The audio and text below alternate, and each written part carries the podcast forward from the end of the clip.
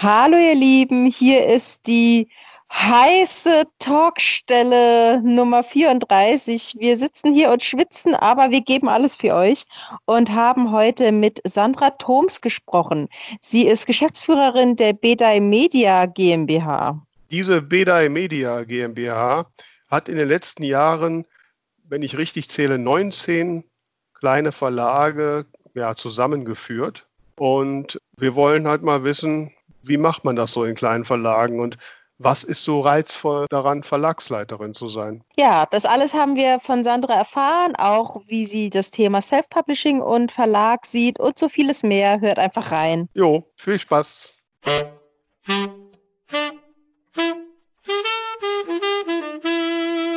Hier sind sie wieder, die zwei von der Talkstelle, Tamara Leonhardt und Vera Nentwich, mit ihrem Podcast über Schreiben, Lesen und allem, was dazugehört. Hallo Tamara, schwitzt du auch so wie ich? Äh, ja, ist ganz schön warm. Also ich muss sagen, gut, ich sitze jetzt hier vor dem Ventilator im, äh, hinterm zugezogenen Vorhang. Es geht, aber ähm, ich bin schon froh, wenn es demnächst wieder abkühlt. Wie schaut es bei dir ja. aus? Ach ja, so ich sag mal, in meiner Wohnung ist es einigermaßen aushaltbar, solange man sich nicht viel bewegt. Ähm, mhm. Naja, aber ganz ehrlich, ich, ich mag ja auch eigentlich nicht übers Wetter klagen. Also A, es ist eh, wie es ist. Und B, ich meine, da haben wir jetzt mal ein paar Sonnentage, Sommertage, da sind wir alle schon wieder am Meckern. Ne? ne? Ich meine, ja, wenn die Klima, Klimawandel, Wissenschaftler recht haben, dann haben wir das demnächst ja dauerhaft. Also da müssen wir uns schon mal dran gewöhnen. Hör bloß auf. Wobei ich habe ich hab deine Post gesehen, du saßt da im kühlen Keller. Das sah jetzt auch nicht so schlecht aus. Ja, also von der Temperatur her war das echt gut. Also ich musste, äh, ich habe das an zwei Tagen gemacht und einmal musste ich mir sogar ein Jäckchen überziehen. Aber ich war halt zu faul, mir da irgendwie einen Stuhl jetzt hinzutragen und auf diesen Decken da irgendwann sitzt man sich echt den Popo wund. wund, aber platt. Na gut. Aber ähm, wir machen trotzdem eine heiße Show. Ne? Auf jeden Fall. Ja, also tut mir leid, ihr da draußen, da müsst ihr euch halt die Füße in eine kalte Badewanne tun oder was auch immer. Ähm, wir können nicht anders, wir, bei uns ist nur hot. Ne? Ähm, ja. Wir haben auch heiße Post. Sie haben Post. Von der weltberühmten, allseits bekannten Jasmin Zippi Zipperling. Hallo, mein Name ist Jasmin Zipperling.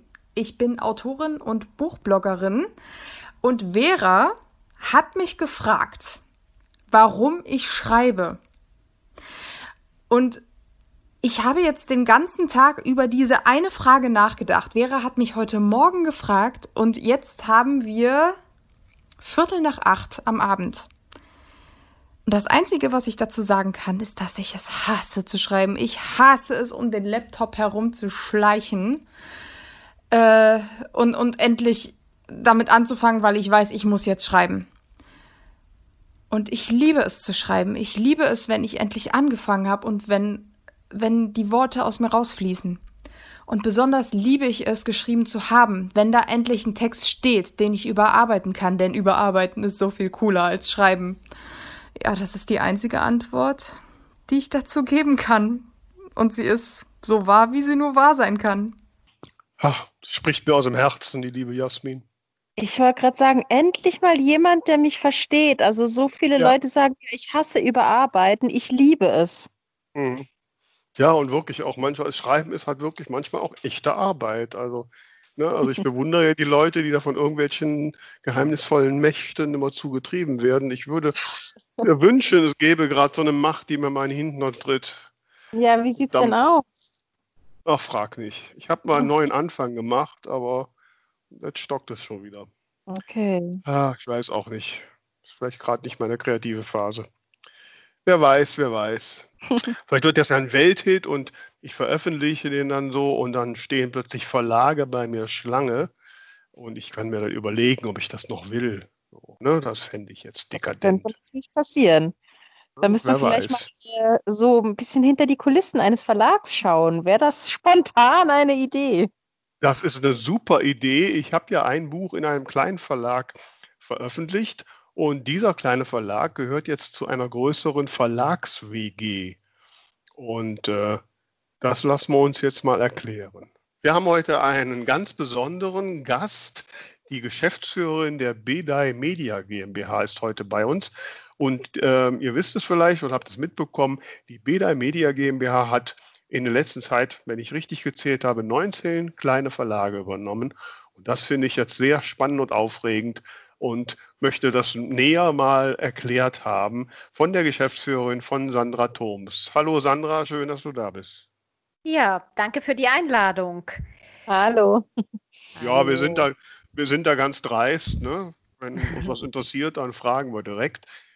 Ja, und ich freue mich immer, wenn jemand fragt und antworte auch gerne. Oh, super. Ja. Gut zu wissen. Ähm, ja, dann erklär uns das doch direkt mal. Ich meine, habe ich richtig gezählt? Sind jetzt 19 Verlage oder sowas? Ja, das ist richtig. Wobei, was nicht ganz richtig ist, übernommen haben wir sie nicht alle. Ähm, wir, wir, sehen uns so ein bisschen als WG. Ähm, das ist so passiert. Ähm, ich habe vor in der Zwischenzeit zwölf Jahren einen Verlag gegründet, den Drüas Verlag. Und äh, mein Geschäftspartner Björn Bedey hat ebenfalls einen Verlag gegründet. Das war damals Diplomika und einige kleinere Fachimprints, die dazugehören. Später kam er auch noch auf die Idee, einen Belletristikverlag dazu zu gründen, Ackerbus. Und ähm, irgendwann kamen wir beide auf die Idee, gemeinsam ist man immer stärker und haben uns zusammengeschlossen unter einem mhm. Dach quasi als WG. Jedes Imprint bleibt eigenständig, aber wir nutzen die Synergien, die sich durch den gemeinsamen Rahmen ergeben. Und ähm, natürlich auch so Sachen wie äh, gemeinsame Druckaufträge oder gemeinsame Grafik. Das ist ja alles immer mhm. sehr einfach, wenn man das aus einer Hand bekommt. Mhm. Und als wir das dann gemacht haben, wurde ich, wurde ich und auch er von mehreren Kollegen angesprochen, die gemeint haben, hey, hättet ihr noch Platz in der WG? Ich finde das ein tolles Konzept und allein ist immer schwierig und wird ja gerade auch im Buchmarkt überhaupt nicht einfacher, egal wo man unterwegs ist. Und äh, könnten wir dazu kommen? Ja, und so wurden wir immer mehr. Und ja, jetzt sind wir 19. Okay. Ja, wir haben uns ja kennengelernt dadurch, dass der Verlag, wo ich, in dem ich ein Buch verlegt habe, der Größenwahn-Verlag, ähm, wo mein Buch Wunschleben erschienen ist, auch zu dieser WG gehört. Genau. Und genau. ähm, ich habe ja mitbekommen, ne, kleine Verlage generell, auch der Größenwahn-Verlag hatte schon so seine Probleme. Ähm, aber wenn ich das jetzt so richtig sehe, ist ja quasi die BEDA Media GmbH quasi das Dach. Die, genau. Die, die anderen sind ja Imprints, also sind schon alle Teil der GmbH, oder? Ja. Rechtlich haben wir die GmbH, die bereits existiert hat, genommen oh. und haben, die haben alle Verlage dort reingeführt, weil das bedeutet natürlich auch ähm, so Sachen wie Buchhaltung auf eine Firma konzentrieren und nicht auf 19 und so weiter. Mhm. Denn mhm. egal wie die Konzepte aussehen, die Steuer will immer ihren Anteil. Mhm. Ja, das ist wohl wahr. Ja, genau. Wobei ich sage ja immer, wenn man Steuern zahlt, dann hat man auch Geld verdient. Ne? Genau, das auch. Sollte zumindest so sein. ähm, jetzt, jetzt muss man ja sagen, also wenn man so die letzten äh, anderthalb, zwei Jahre oder auch schon länger ein bisschen die Presse verfolgt, da wird ja doch, äh, hört man immer, dass die kleinen Verlage ächzen und es schwer haben. Ich meine, die Corona-Krise hat sicherlich kleinen Verlagen auch nicht gerade gut getan. Ähm, was bringt einen dazu, gerade in dieser Zeit ausgerechnet kleine Verlage zusammenzuführen? Das war wirklich eigentlich das folgerichtige Weiterdenken von genau diesen Schwierigkeiten. Ähm, ich habe den Drüers Verlag ja, wie gesagt, schon einige Zeit ähm, geführt und es wurde halt immer schwieriger dadurch, dass äh, Buchpreise sich nicht dem Markt angemessen erhöht haben, dadurch, dass sich ähm, das Großisten, die für die Verlage sehr wichtig sind, wie zum Beispiel KNV, Insolvenz anmelden mussten und dann erstmal sehr, sehr viele kleine Verlage aus ihrem Sortiment genommen haben und so weiter. Da gab es ja ganz viele Ereignisse. Es war eigentlich so, jedes Jahr kam eine neue Katastrophe für Verlage und es wurde immer schwieriger. Und so lag irgendwann der Gedanke nahe, es doch einfach gemeinsam zu versuchen. Denn es ist ja wirklich für alle schwierig, aber gemeinsam kann man ganz anders Dinge auffangen.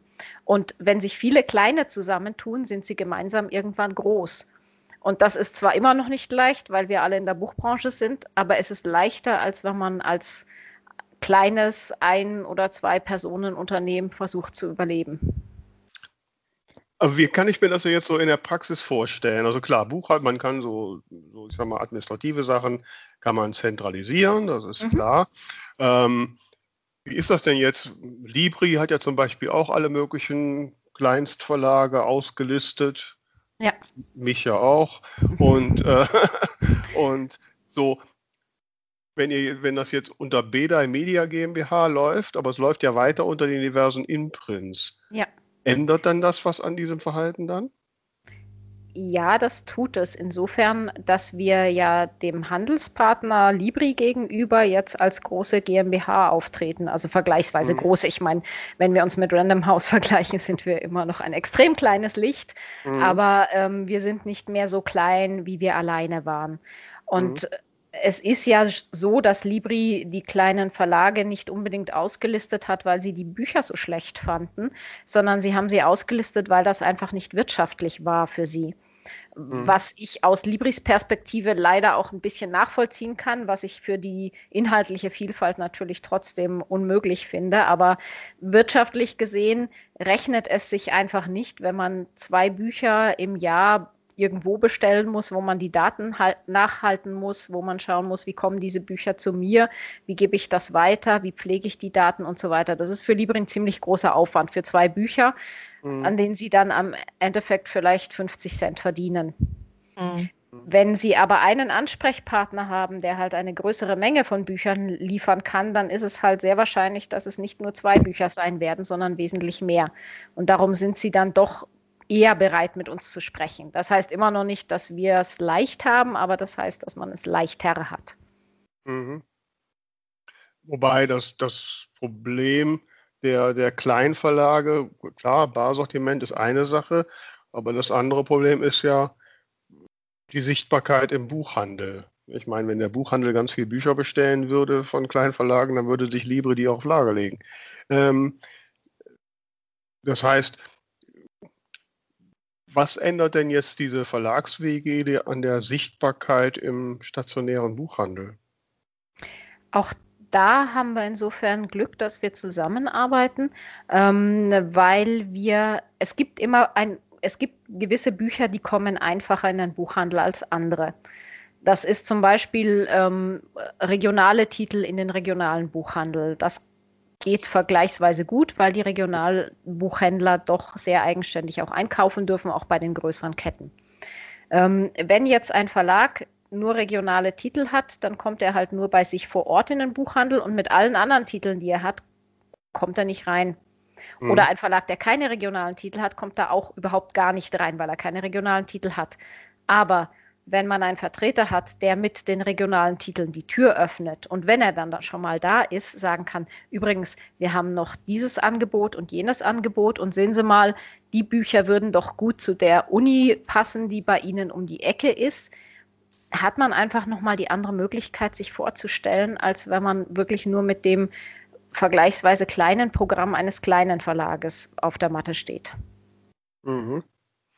Hat denn die Beda Media GmbH eigene Vertreter? Ja. Ach so, okay. Ja. Mhm.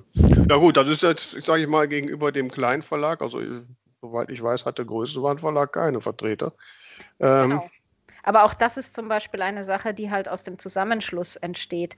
Es lohnt beim, es ist auch so, es gibt Titel, die laufen eher über einen Buchhandel, es gibt Titel, die laufen eher über Nebenmärkte, es gibt Titel, die laufen über Zeitungsrezensionen. Und wenn jetzt ein Verlag wie Größenwahn ein sehr gemischtes Programm hat, das über verschiedene Kanäle läuft, dann ist es natürlich für einen Buchhandelsvertreter schwierig zu sagen, hm, schau mal mal, das sind jetzt drei Titel, die ich in den Buchhandel bringen könnte, das lohnt sich nicht für mich, das überhaupt mitzunehmen. Aber wenn das in der Gesamtkonstellation mit dabei ist, dann nimmt man es auch mit. Mhm. Ja, klar, das, das leuchtet mir ein.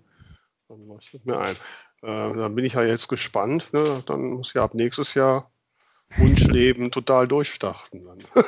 Ja, das ist, der, das ist der Plan. Ja, den habe ich schon länger. Tamara, du bist doch, du hast ja auch ein Buch in einem kleineren Verlag gemacht. Ne? Ja. War das? Das ist der Rebel Stories Verlag, der gehört zum äh, Haus äh, Snipsel. Ach, der Snipsel. Mhm. Wusste ich auch nicht. Okay. Ja. Was, Sandra, würdest du denn sagen, was sind denn jetzt so aktuell so die Herausforderungen für kleine Verlage, wo, du, wo ihr besonders dran kämpft? Naja, äh, momentan geht es uns ja ein bisschen wie der ganzen Welt. Veranstaltungen dürfen nicht stattfinden wie geplant.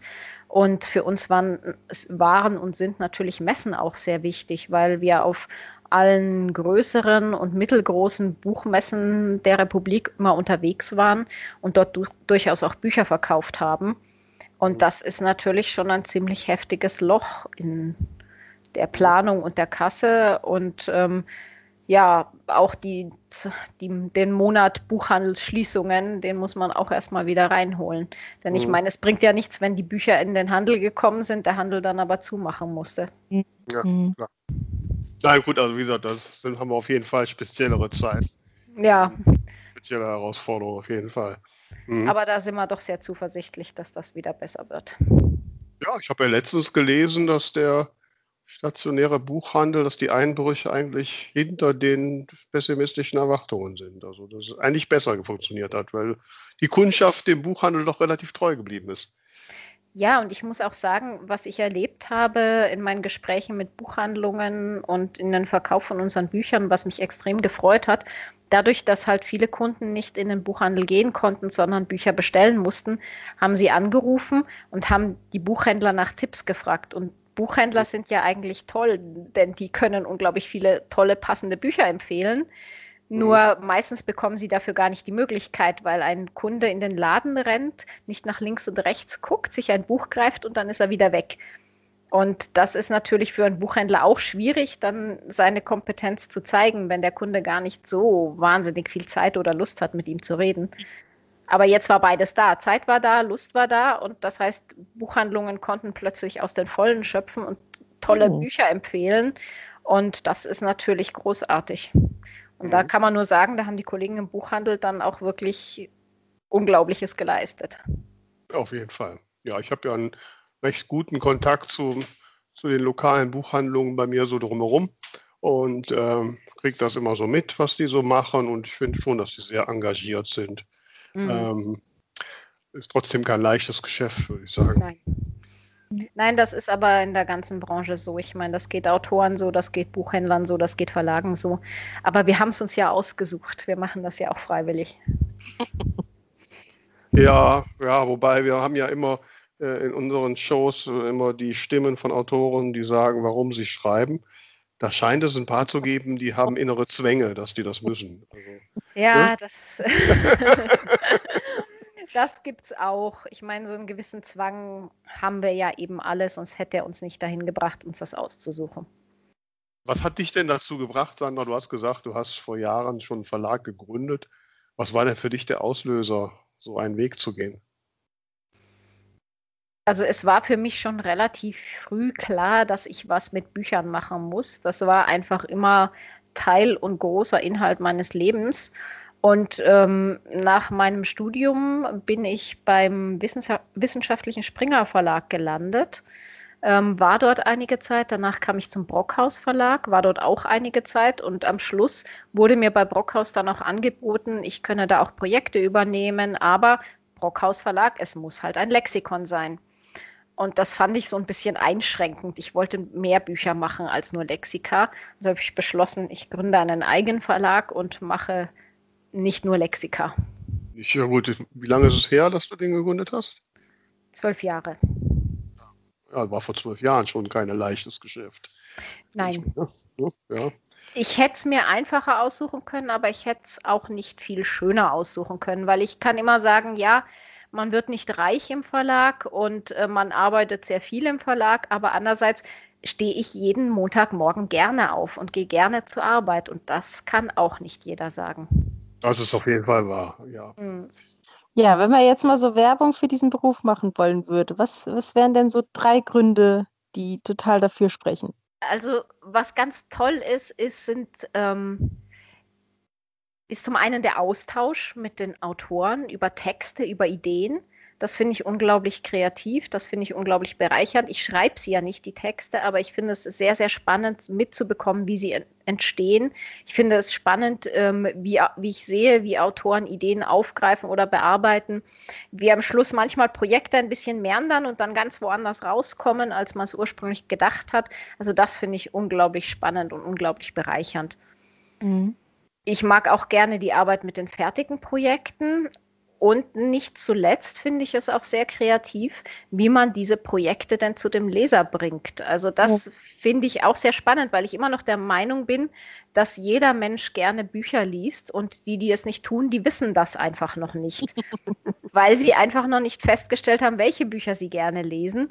Und ähm, von Verlagsseite ist es fast ein bisschen wie von Buchhandelsseite. Man kann, es juckt einfach immer in den Fingern, wenn man jemanden trifft, ihm sofort Bücher zu empfehlen. Also meine Bekannten müssen sich immer in Acht nehmen. Ich fange immer an, für sie Bücher zu organisieren und bewerfe sie damit, ob sie das wollen oder nicht. Und ähm, ja, aber das macht einfach Spaß zu sehen, wie Menschen dann auf diese Bücher reagieren, wie sie davon wie sie einfach äh, entweder einfach nur eine gute Zeit mit den Titeln haben oder wie sie auch äh, Anregungen für ihren Alltag, für ihr Leben daraus mitnehmen. Das finde ich ganz großartig. Schön. So. Aber Sandra, jetzt mal ehrlich, du hast doch bestimmt das Manuskript von deinem Buch in der Schublade seit Jahren, oder? Ja, ich natürlich, ich meine, wenn, wenn man in irgendeiner Form in der Buchbranche ist, schreibt man natürlich auch. Äh, ich glaube, meine Geschichten sind nicht sehr massenkompatibel und Buchform ist auch sehr, sehr schwierig. Ich bin eher bei Kurztexten. Okay. Darum wird es, vom, wird es erstmal von mir keine Veröffentlichung geben. Ich meine, man soll niemals nie sagen, aber mhm. ich habe momentan so viele andere Sachen zu tun, da steht das ganz, ganz weit unten. Aber du hast das richtige Stichwort massenkompatibel. Ich meine, was ist denn zurzeit massenkompatibel und wie massenkompatibel müssen Bücher sein? Auch das hängt für mich sehr viel vom Verlag ab, weil ähm, es Verlage gibt, die ganz klar auf ein großes Publikum zählen und die dann auch entsprechend Bücher brauchen, die einem breiten Publikum gefallen. Und dann gibt es Verlage, die ein spezielles Profil vertreten. Und da ist es auch so, dass dann jedes Buch so seine spezielle Leserschaft hat und nicht unbedingt allen gefallen muss. Also das sehe ich zum Beispiel, also ein sehr massenkompatibel zurzeit sind Krimis. Das ist einfach ein Genre, das sehr viele Leute gerne lesen und das sicher durchaus zu Recht. Aber auch da gibt es halt Unterschiede. Es gibt Krimis, ich sag mal so im Stil von Tatort, die gefallen sehr, sehr vielen Menschen. Dann gibt es Krimis, die sehr politisch oder ähm, sehr speziell auf eine Region ausgewiesen sind. Die gefallen dann halt nur den Menschen, die sich entweder für diese politischen Themen oder für diese Region interessieren. Ist beides, ist beides absolut legitim, muss man als Autor und auch als Verlag sich halt vorher überlegen, was möchte man machen, wo möchte man hin mit dem Buch. Ja, da ist aber immer so ein Zwiespalt. Ne? Einerseits möchte ich natürlich den nächsten Bestseller haben, andererseits möchte ich natürlich auch das schreiben, was mir gefällt. Ne? Ja, das, das ist aber auch im Verlag der Zwiespalt. Ähm, ich meine, wir haben bei unseren Imprints ganz klare Ausrichtungen, was inhaltlich zu dem jeweiligen Imprint passt. Und bei uns ist es immer so, wir haben einmal Titel, von denen wir sagen, die sind einfach toll, weil die gut zu unserer Leserschaft passen. Und dann haben wir alle auch immer die Herzenskarte, nenne ich das. Ähm, mhm. Das heißt, wenn ein Titel kommt, von dem wir sagen, der ist einfach so gut, der muss irgendwie, das muss ein Buch werden, aber es passt nicht so ganz und sehr, ja, sehr großes Publikum findet es vielleicht auch nicht dann hat jeder Programmleiter und jeder Lektor bei uns so diese Herzenskarte und sagt dazu, das ist mein Projekt, komm bitte, ich möchte das durchziehen. Mhm. Wie funktioniert das denn jetzt? Also ihr habt ja jetzt quasi dann die 18, 19 Verlage, das sind jetzt mhm. Imprints. Jedes dieser Imprints hat im Prinzip, ich sag mal, einen Programmleiter, was genau. häufig der frühere Besitzer oder die Besitzerin ist. Mhm. Ähm, so, und jeder von denen sucht sich jetzt irgendwie Bücher aus und dann sitzt ihr alle gemeinsam oder, dem, oder jetzt neuerdings im Zoom-Meeting und genau. müsst dann Bücher vorschlagen und diskutieren. Wie funktioniert das? Genau, also es ist so, jeder, jede Programmleitung, wir haben hauptsächlich Programmleiterinnen, mhm. mit zwei Ausnahmen, aber äh, die suchen sich die Titel aus, die zu dem Programmprofil passen. Und wir haben einmal im Monat eine Programmrunde. Da stellen sie vor, was sie, neu, was sie an neuen Büchern ausgesucht haben. Es gibt Bücher, da gibt es keine Diskussion, weil die Programmleitung sagt, das passt einfach 100 Prozent. Oder auch jeder der Teilnehmer sieht, das passt einfach super gut zum, zu dem Imprint. Und dann gibt es Bücher, bei denen stellt die Programmleitung das Buch quasi zur Diskussion vor, weil sie sagt, ich finde das Buch aus den und den Gründen gut, aber es passt vielleicht nicht 100 Prozent oder ich bin mir nicht ganz sicher, was haltet ihr davon? Dass halt einfach bei den Titeln, bei denen es fragwürdig ist, dass mehrere Meinungen eingeholt werden können. Und kann es sein, kann es sein, dass dann in so einer Runde so ein anderes Imprint sagt, ja, bei euch passt das nicht, aber ich, bei uns fände ich das super?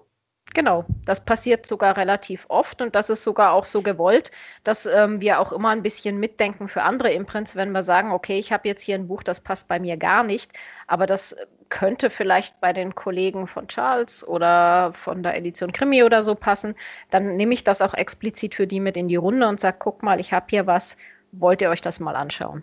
Mhm. Wie kommt ihr dann an die Autoren, Autoren? Also zum einen ganz klar über Einsendungen, also dass Autoren uns ihre Manuskripte zusenden, meistens per E-Mail, manchmal per Post. Du willst jetzt behaupten, dass ihr die lest? Ja, und Echt? zwar alle. alle. Wow. ja, das sind ziemlich viele. Das ist auch ziemlich viel Arbeit. Aber ja, alle Manuskripte, die bei uns eingesendet werden, werden angesehen. Ich meine, ja, es gibt Manuskripte, von denen wir von vornherein sagen können, die passen überhaupt nicht in unser Programm. Mhm. Und die lesen wir auch nicht ganz. Das muss ich auch ganz zugeben. Und oft ist es ja auch so, im, im Zweifelsfall bekommen wir auch nicht das ganze Manuskript. Das wollen wir auch gar nicht, sondern mhm. erstmal eine kurze Inhaltsbeschreibung, ein Exposé und eine Leseprobe. Mhm. Dass wir einfach sehen, um was geht es, passt es prinzipiell. Und aufgrund dieser ersten Informationen können wir uns ja schon mal einen ersten Eindruck machen, zu welchem Imprint passt es und ähm, ist das ein Titel, den wir uns weiter ansehen werden. Das wäre der eine Weg. Und der andere Weg ist, dass wir, wenn wir sagen, wir suchen spezielle Themen, auch durchaus mit Agenturen reden und die fragen, ob sie zu dem Thema etwas anbieten können. Mhm. Das heißt, ihr, ihr sprecht die Agenturen an. Habt ihr da so eine Liste von Agenten oder Agentinnen, äh, ja, also, zusammenarbeitet? Ja, also es ist sowohl als auch. Also wir sind jetzt schon so, also eigentlich alle von unseren Imprints sind jetzt schon so lange im Geschäft, dass die Agenturen uns auch kennen und es ist so ein bisschen wechselseitig. Also manchmal meldet sich die Agentur bei uns und sagt, oh guck mal, ich habe da was, das passt perfekt zu Dryas. Manchmal melde ich mich bei der Agentur und sage, du ähm, hast du vielleicht, also das ist so ein bisschen ein wechselseitiger Austausch. Was würdest du denn jetzt so als Verlagsleiterin sagen? Was sollte ein Grund oder was wäre ein Grund für eine Autorin oder einen Autor, ähm, heutzutage, sich an euch zu wenden als, äh, ich sag mal, Konglomerat kleinerer Verlage ähm, und es nicht gleich selbst zu machen im Selbstverlag.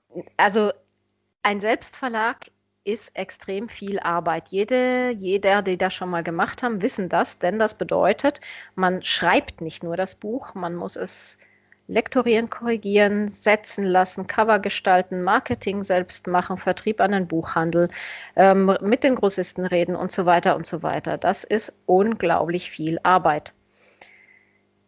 Die macht der Verlag für einen, wenn man beim Verlag veröffentlicht. Ähm, ähm, okay, du weißt, ne, ich mache ja viel Self-Publishing. Ähm, jetzt muss ich ja mal sagen, aus meiner Erfahrung mit der Zusammenarbeit mit einem kleineren Verlag, also da habe ich jetzt gut Cover wurde gemacht und Lektorat auch, klar. Wobei das habe ich outgesourced, da habe ich halt Dienstleister für. Mhm. Was Marketing angeht, musste ich trotzdem alles machen. Gut, aber das ist jetzt dann wieder der Vorteil, den wir in unserem Konglomerat haben, dass wir sagen, wir bieten dir die individuelle Betreuung von kleinen Verlagen, die halt einfach sehr viel individueller ist, als sie beim großen Verlag sein können, kann. Aber dadurch, dass wir zusammenarbeiten, haben wir auch alle Kompetenzen, die große Verlage haben. Also im Gegensatz zu ganz kleinen Verlagen haben wir eine Person, die kümmert sich nur um Marketing. Wir haben eine Person, die organisiert den ganzen Vertrieb und so weiter. Also wir haben tatsächlich die Möglichkeit, die Sachen auch so professionell zu bearbeiten, wie sie ein großer Verlag ich werfe immer gerne Bastei Lübbe in den Korb. Mit denen äh, können wir uns in der Sache durchaus vergleichen. Wir haben sogar Mitarbeiter von Bastei Lübbe übernommen. Mhm. Also das können wir alles auch. Und dabei bleibt aber dadurch, dass wir halt sehr kleinteilig mit den einzelnen Imprints fahren, die individuelle Betreuung bei jedem Imprint bestehen. Würdest du denn sagen, es gibt so den klassischen Verlagsautor, die klassische Self-Publishing-Autorin, wo man einfach sagen muss, das äh, kann nicht anders? Oder meinst, hat man so nicht den richtigen gefunden? Du meinst ähm, Themen und Autoren, die unbedingt im Self-Publishing erscheinen müssen? Ja, weniger Themen, sondern eher so vom Typ her. Also wenn man jetzt sagt, ich, ich bin halt ein totaler Kontrollfreak oder äh, also einfach, einfach mhm. gibt es so den, den, klassischen Autor, die klassische Autorin, die, wo du sagst, die wird sich niemals in einem Verlag wohlfühlen? Mhm. Nein, glaube ich eigentlich nicht. Ich glaube schon, dass es, dass jeder, jede Autorin, jeder Autor sich im Verlag wohlfühlen kann. Das hängt von dem Verlag ab, das hängt von den Autoren ab. Das hängt aber auch wirklich davon ab, was Autoren selber leisten wollen und können, weil ich sehe es eher andersrum. Ich sage, es gibt Self-Publisher, die arbeiten extrem professionell, die machen alles genauso wie wir. Also da kann ich jetzt von Verlagsseite her auch nicht viel besser machen. Mhm. Aber sie machen es halt selbst. Und ja. es gibt Self-Publisher, die machen es nicht so professionell. Da mhm. kann ich halt von vornherein sagen, das könnten wir besser.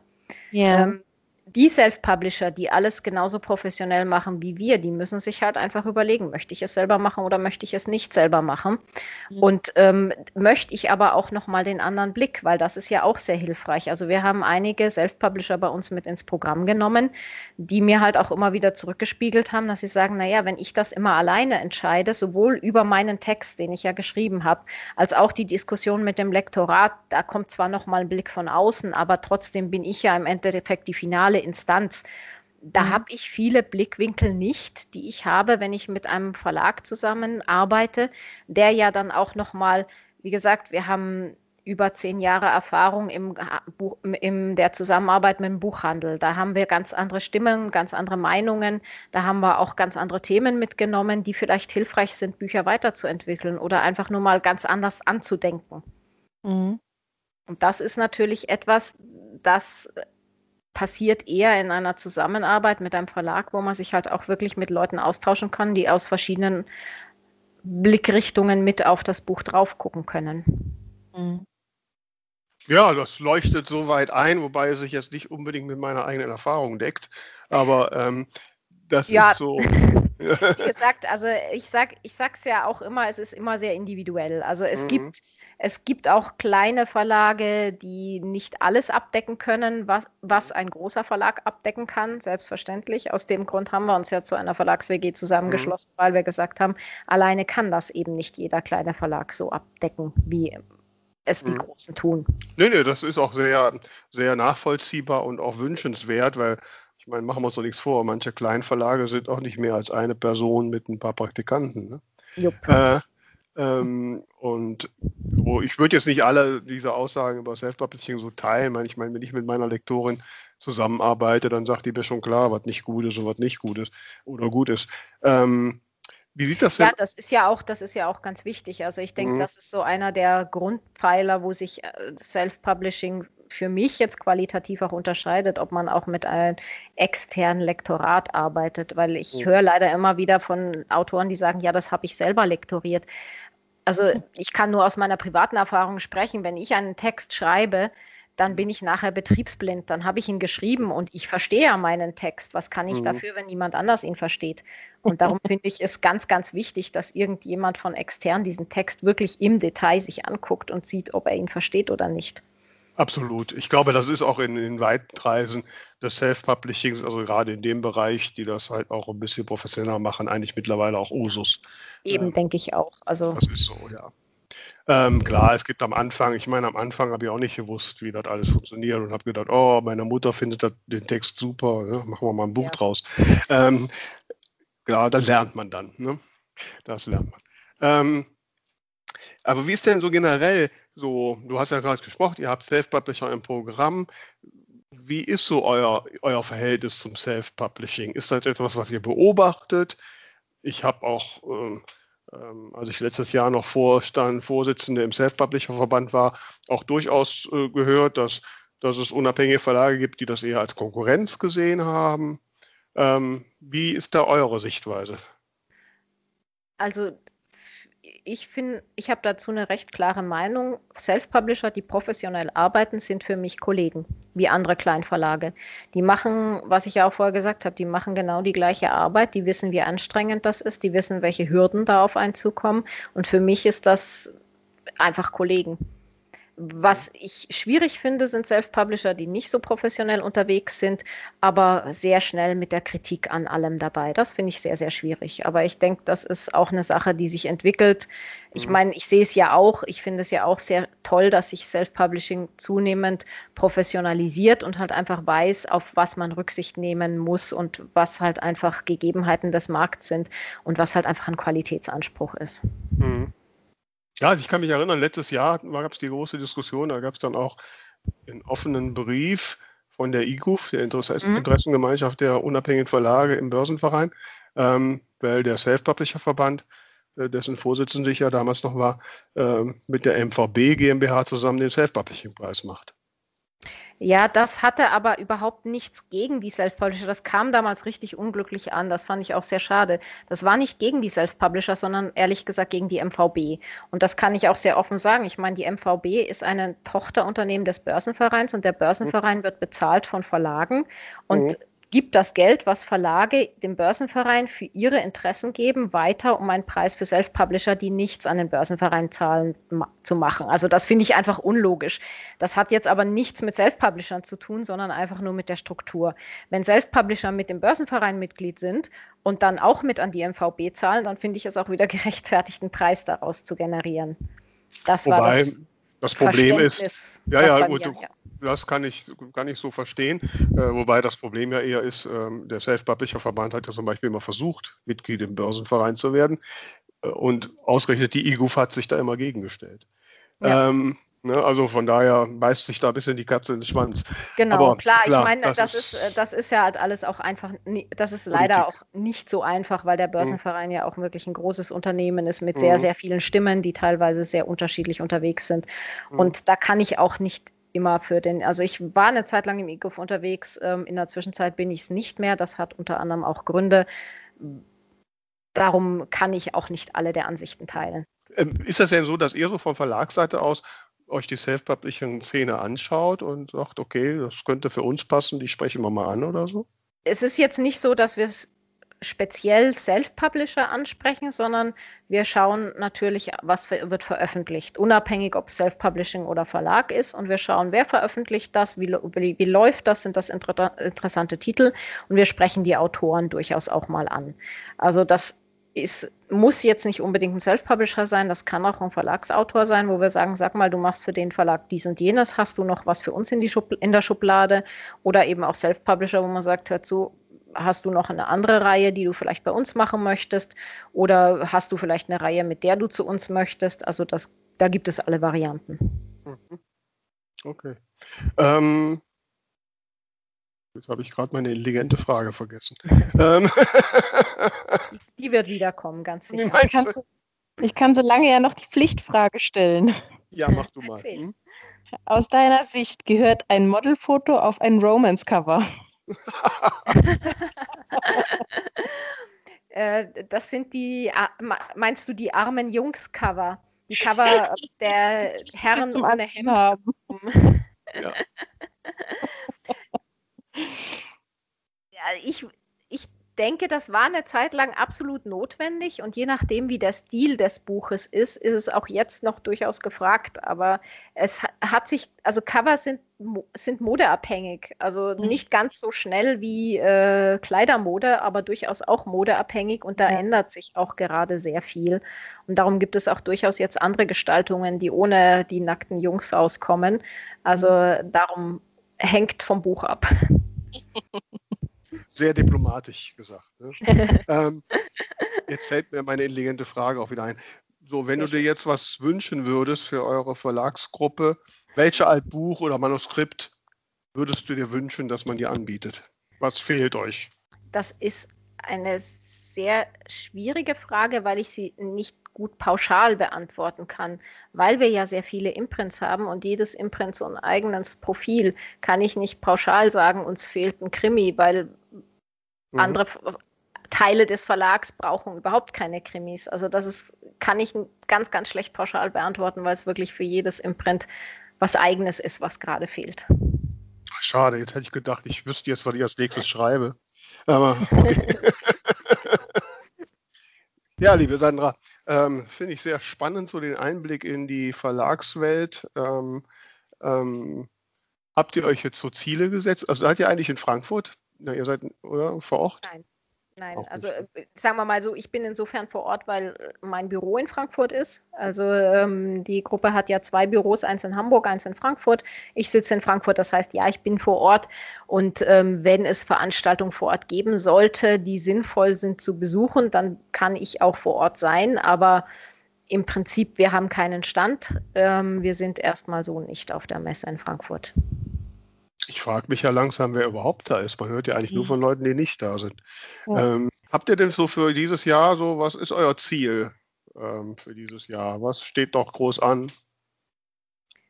Naja, also jetzt, ähm, sagen wir mal so, unser Hauptziel für dieses Jahr ist tatsächlich weiter noch, dass wir alle gut durchkommen. Wir sind sehr, sehr glücklich, dass wir im Verlag bisher keine Krankheitsfälle haben durch Covid und hoffen, dass das auch so bleibt. Und ähm, das ist unser Ziel erstmal für dieses Jahr. Und wir sind schon glücklich, wenn wir das mal hinkriegen.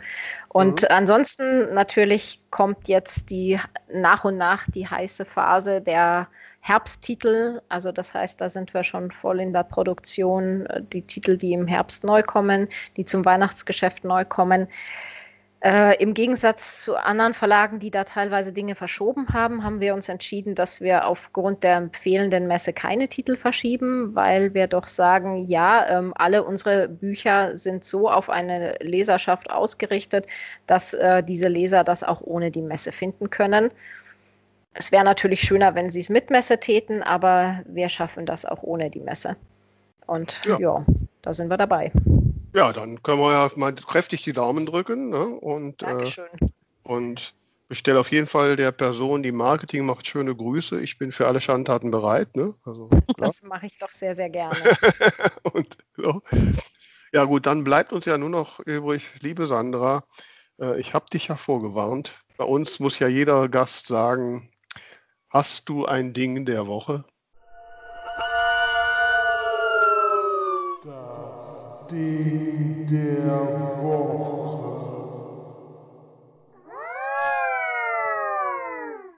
Ach, mein Ding der Woche, das ich nicht habe, aber so wahnsinnig gerne hätte, wäre momentan ein See vor meiner Haustür. Der fehlt mir in Frankfurt einfach. Und leider sehen Sie das im Palmengarten nicht gerne, wenn man sich dort einfach in die Seen reinwirft. Ich wollte gerade sagen, also ich habe zwei Seen vor meiner Haustür, aber da darf ich auch nicht rein. Also ja, ja. das hilft nichts. Ne? Tja. Nun ja. Mhm. In, in ein paar Monaten wird das auch wieder hinfällig. Da möchte ich dann lieber wieder eine stärkere Heizung. genau. ähm, Tamara, wie sieht es bei dir aus? Was war dein Ding der Woche? Ja, ich muss ehrlich sagen, ich bin nicht sehr inspiriert. Ich habe nicht viel geguckt, nicht viel gehört. Äh, ich glaube, mein Ding der Woche ist tatsächlich der Ventilator, der sich gerade so schön lächelnd vor mir hin und her dreht. Mein Gott, ihr hört aber alle. das wird ja, das wird du ja darfst fast, jetzt raushauen. Das wird ja fast genau. ein trauriger Abgang hier, wenn sie alle keine richtigen Dinge machen. Also ich habe dann wenigstens, ich kann einen draufsetzen. Ich habe am, hab am Wochenende wieder ein bisschen gebinged äh, weil es gibt die zweite Staffel einer wirklich, wie ich finde, ganz tollen Serie auf Netflix. Das ist nämlich ähm, The Umbrella Academy. Ja? Ah, ja gut, ja. da kann ich mich anschließen. Ich ja? habe sie nicht gebinged, aber ähm, ich bin dran. Ja, also nicht also, spoilern bitte. Nee, nee, ich spoilere nicht. Aber da ist so eine Serie, die wirklich alles hat, was ich liebe. Ne? Ich liebe Zeitreisen, mhm. ist drin. Ich liebe Superhelden, die an sich zweifeln, ist drin. Ich liebe re reale Bezüge. Ne? Die mhm. landen jetzt in den 60ern um den JFK-Mord. Mehr brauche ich ja nicht erzählen. und so. Ist wirklich eine gut gemachte Serie, hier und da ein bisschen schräg, äh, aber trotzdem, ja, also die Kritiker sagen, die zweite Staffel wäre jetzt noch besser als die erste. Ja, ist vielleicht ein bisschen Geschmackssache. Auf jeden Fall aber sehr, sehr sehenswert, sehr unterhaltsam. Kann ich nur wirklich jedem ans Herz legen. Oh Vera, dann fällt mir noch was ein. Das war zwar Ach, nicht ja, diese schon zwei, drei Wochen her, aber da habe ich nämlich noch gedacht, das muss ich der Vera erzählen. Ich weiß ja, dass du bei Dr. Who nie so richtig reingekommen bist, ne? Nee. Aber wir haben vor kurzem nochmal die Folge Vincent geschaut. Und ganz ehrlich, völlig egal, ob man Dr. Who mag oder nicht, du musst dir diese eine Folge anschauen mit Vincent van Gogh. Und ich verspreche dir, in den letzten fünf Minuten wirst du Rotz und Wasser heulen. Ich habe sie ungefähr 15 Mal gesehen und jedes Mal muss ich weinen. Okay. Naja, das klingt ja spannend. Allerdings. Da werde ich immer mal schauen, ja. ja, schön. Dann haben wir ja doch noch ne, ein paar Tipps am Ende. Liebe Sandra, ich danke dir sehr, dass du dir die Zeit genommen hast. Was? Wir wollten der Sandra doch noch ein Wunschlied anbieten. Oh ja, ja, stimmt. Genau, Sandra. Wir haben nämlich, ähm, wir haben nämlich eine, eine Playlist, mhm. ähm, weil bei den verschiedenen Dingern der Woche immer auch mal Musikstücke vorkommen, haben wir die Playlist auf Spotify und auf YouTube, die Dinger von der Talkstelle, und haben gesagt, jeder unserer Gäste darf ein Lieblingsmusikstück nennen, was wir dann in die Playlist mit aufnehmen. Hast du ein Lieblingsmusikstück? Mm, ganz, ganz viele. Ähm, ja, passend zum Thema der Woche würde ich dann in dem Fall sagen Summer in the City. Mm. Ja. Aber das Original, ne, von, ist das nicht von Chaka Khan, oder? Ich hätte jetzt an Cocker gedacht, aber ist okay. das das Original? nee, ist glaube ich nicht das Original, aber wir nehmen Joe Cocker, gerne. ja, super. Da haben wir doch jetzt einen guten Ausklang. Liebe Tamara, möchtest du die letzten Worte dieser Folge sprechen? Ja, kann ich gerne versuchen. Also vielen lieben Dank, liebe Sandra. Auch wenn ich äh, mal wieder ein wenig äh, nicht so gesprächig war, fand ich super interessant, habe mich sehr gefreut. Und ja, an alle da draußen, ich hoffe, es war für euch auch genauso spannend. Äh, liked uns, teilt uns und ja, schickt uns gerne eure Nachrichten, was ihr so loswerden möchtet. Jo, tschüss zusammen. Danke, tschüss. Ciao.